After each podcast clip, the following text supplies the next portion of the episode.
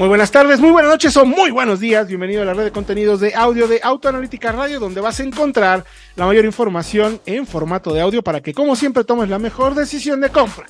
Hoy hablaremos de el Grand Theft Auto 6. Regresa Vice City y vaya que ha puesto a todo el mundo de cabeza. Aquí probamos autos y analizamos el mercado para decirte lo que tienes que saber y puedas tomar la mejor decisión para tu próxima compra. Ponte cómodo. Estás en Autoanalítica Podcast.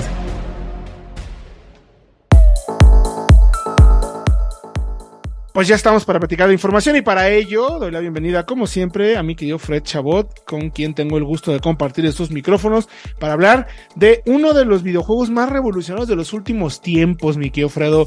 ¿Cómo me gustaba cuando era joven eh, jugar Grand Theft Auto? Fue una revolución, era una locura. Tenías un mundo para hacer cosas, era maravilloso.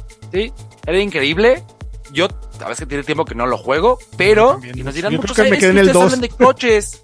Mándeme. Sí, yo me quedé como en el 2, te digo, pero sí, sí. yo sí jugué todavía el 5, que salió en 2013. Pero fíjate, muchos dirán, es que hablen de coches, ustedes no hablan de videojuegos, ¿qué se, qué se sienten?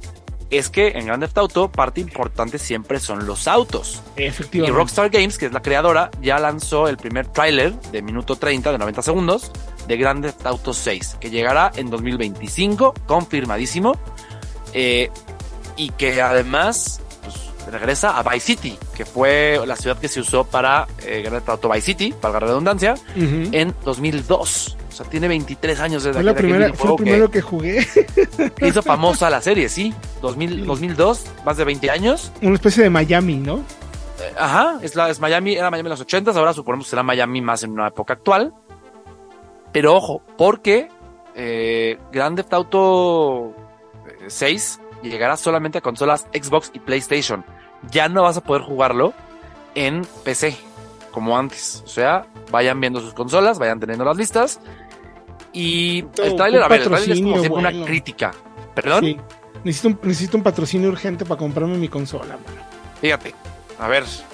Eh, es una crítica, como siempre, a la sociedad estadounidense un poco, a los excesos y a las, a las todo lo que, esto que se vive, sobre todo en Miami, una ciudad tan de vicio, como, como se llama en la ciudad en el juego.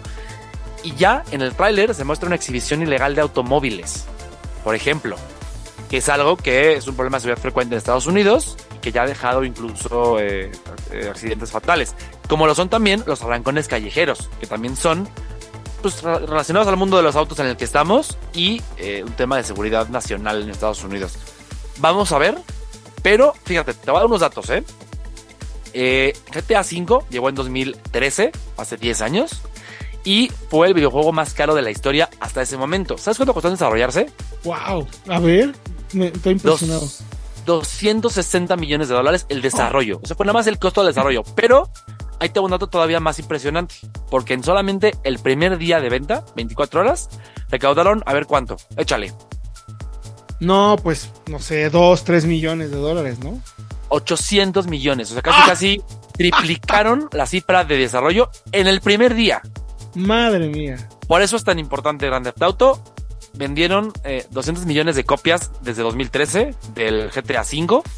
Y vamos a ver cómo le va a GTA 6. Vamos a ver qué tan protagonistas llegan a ser los autos también. Es importante.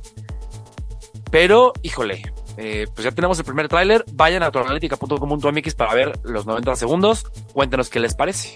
Sí, porque a ver, eh, el, el, Grand Theft Auto, el Grand Theft Auto 6, por ejemplo, tiene, eh, salen, por ejemplo, Porsche 911, sale un Chrysler 300 SRT, SRT8, perdón, Chevrolet Chevelle SS, Pontiac Firebird, Ram 3500. Hay, hay una persecución muy interesante en el tráiler que vemos que es el Porsche 911 Cabrio, un Ferrari Testarossa, un Ferrari 812 y un Corvette. Y hay por ahí también un Rolls Royce Cullinan, que es, pues, lógicamente, el bling bling que tanto les gusta en, Miami, ¿no? Sí. Sí, es.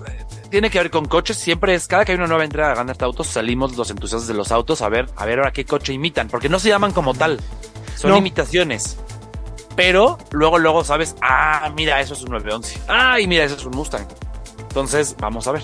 Sí, digamos que no tienen el permiso, pero Ah. sí tienen el contenido. Si es que ustedes les gusta Gran Gran a ustedes les gusta Grand Theft Auto, han jugado, lo jugarían. Yo creo, mi querido Fredo, y la vida me lo va a agradecer. No me voy a atrever a acercarme a jugarlo porque me voy a perder ahí. Y de por sí tenemos tantas cosas que hacer. que Tanto no quiero- que no quiero perder mi vida en eso, pero híjole, sí es uno de los autos, eh, pero uno de los videojuegos más interesantes porque sí hay muy buenos coches y hay misiones donde el auto es parte primordial del desarrollo y la trama del videojuego, ¿no? Sí, es verdad, vamos a ver. Falta 2025, no hay mes de, de- de llegada. O sea que puede ser enero o diciembre, pueden faltar dos años, como puede faltar poco más de un año. Ojalá sea más hacia inicios del 25, porque lo esperamos con ansias. Yo tampoco sé si pueda jugarlo, no sé si tenga tiempo, pero pues a ver, lo intentaremos. Pero ganas no nos van a faltar. Ganas no van a faltar, sí. ¿Ustedes qué piensan? ¿Lo jugarán o no? Escríbanos en arroba autoanalítica MX en todas las plataformas de redes sociales. Fred Chabot y Héctor Ocampo, nos escuchamos en el próximo podcast de Autoanalítica y que sí, juguemos y juguemos mucho, sobre todo con autos. Hasta la próxima. Gracias por acompañarnos. Te recordamos que podrás encontrar este y otros capítulos de pruebas, comparativas, análisis, leyendas y entrevistas en Autoanalítica Podcast. Búscanos en todas las plataformas de audio y felices compras.